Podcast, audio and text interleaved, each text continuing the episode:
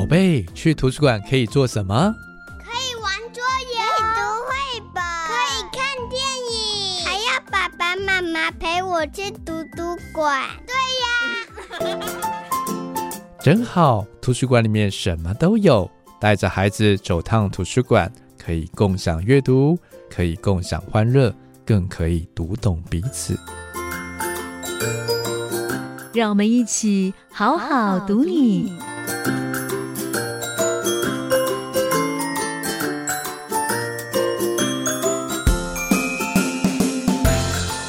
好好读你这节目，期待邀请您与孩子前往图书馆的旅程中，好好阅读彼此，好好阅读旅途，好好阅读好书，最后更能够好好阅读自己。期待读你千遍也不厌倦。你好，我是洪敦明，我是国立公共资讯图书馆的馆员。今天的主题我们要来谈建立阅读品味，从看懂图书的生产履历开始。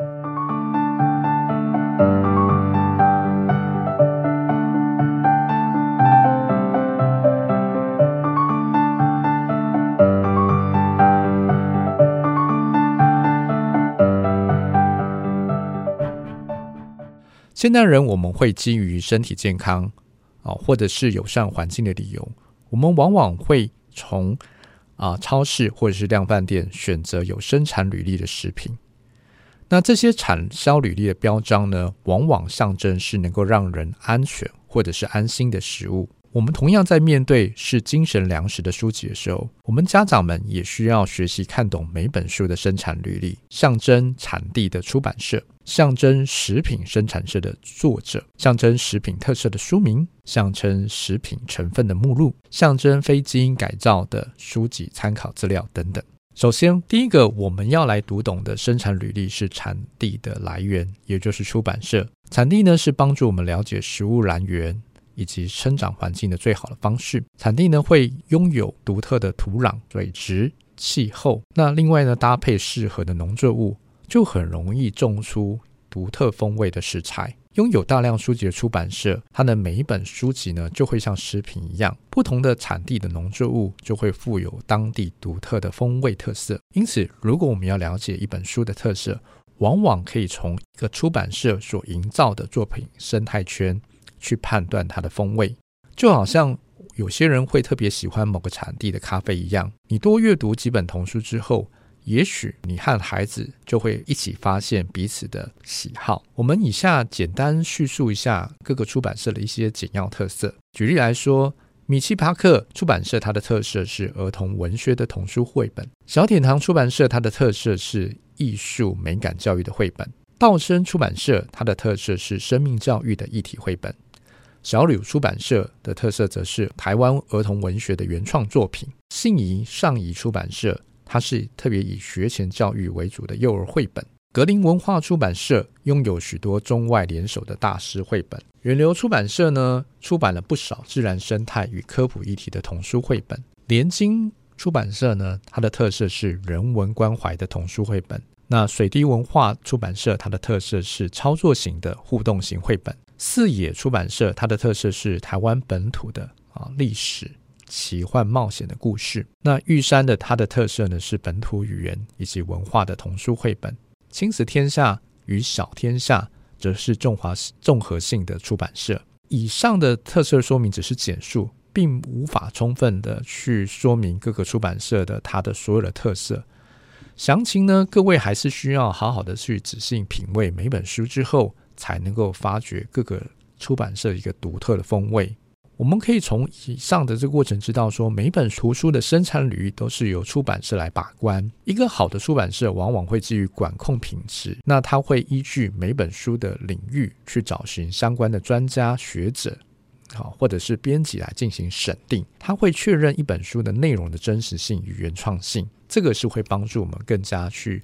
认识一个食物，也就是我们的出版品，啊、它的一个独特的风味。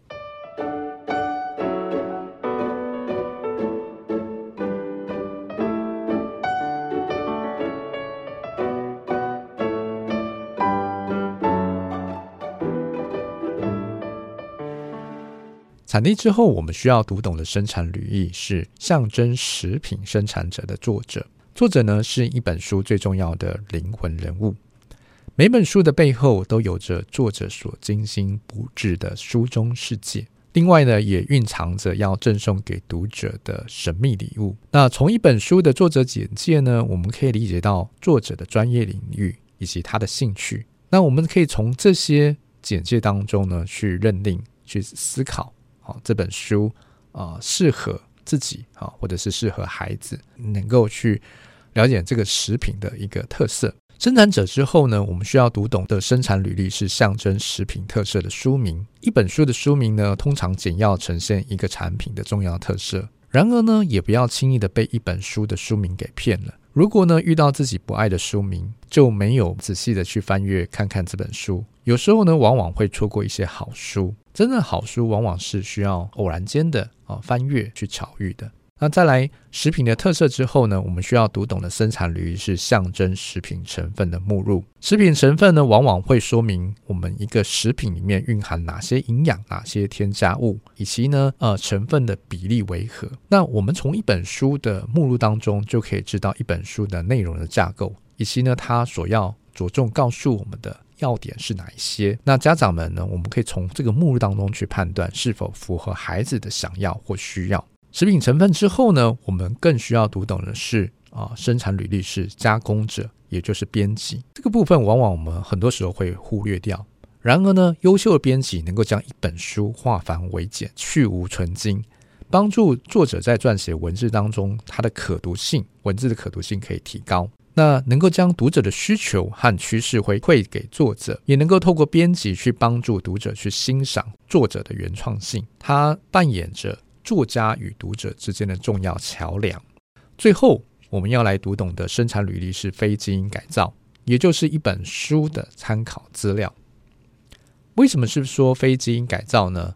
啊，因为呢，我们能够从一本书的参考资料，我们可以知道这本书呢，哪一些部分是原创的，哪一些部分呢，参考别人的一些。啊，资讯。那一本有内容的书呢，往往会有大量的参考资料来作为他论述的观点，让我们知道作者的想法都是有所依据。那我们同时呢，也可以从这个过程当中去减少了讯息的造假或者是抄袭的几率。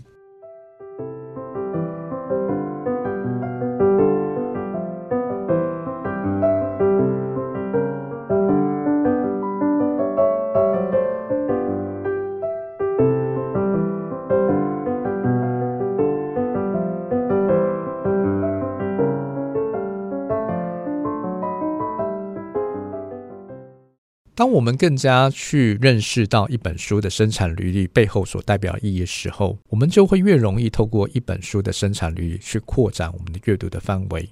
我们可以透过作者去延伸阅读，比如说你喜欢看金庸的武侠小说，那你就会去看到他的啊这个《书剑恩仇录》，然后呢，接下来你就会看到呃《神雕侠侣》好等等的好书。那我们也可以透过出版社去延伸阅读。比如说，你非常喜欢啊、呃、小鲁出版社的好书，那呢，你下一次在选书的时候，你会以这个出版社为主去延伸。再来呢，我们也可以透过一本书的参考资料去进行延伸阅读。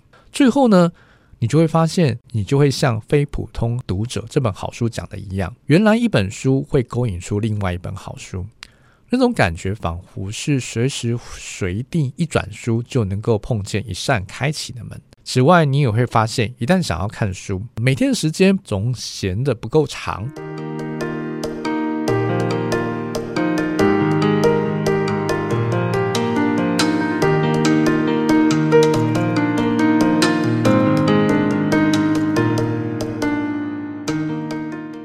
那最后呢，留给您一个思考的问题：想想看，今天所介绍的书籍生产率当中，你最喜欢运用哪个讯息？来进行下一本书的延伸阅读呢？花点时间跟孩子讨论看看。好好读你节目，邀请您一起探索图书馆世界的阅读里程，与孩子一同成长。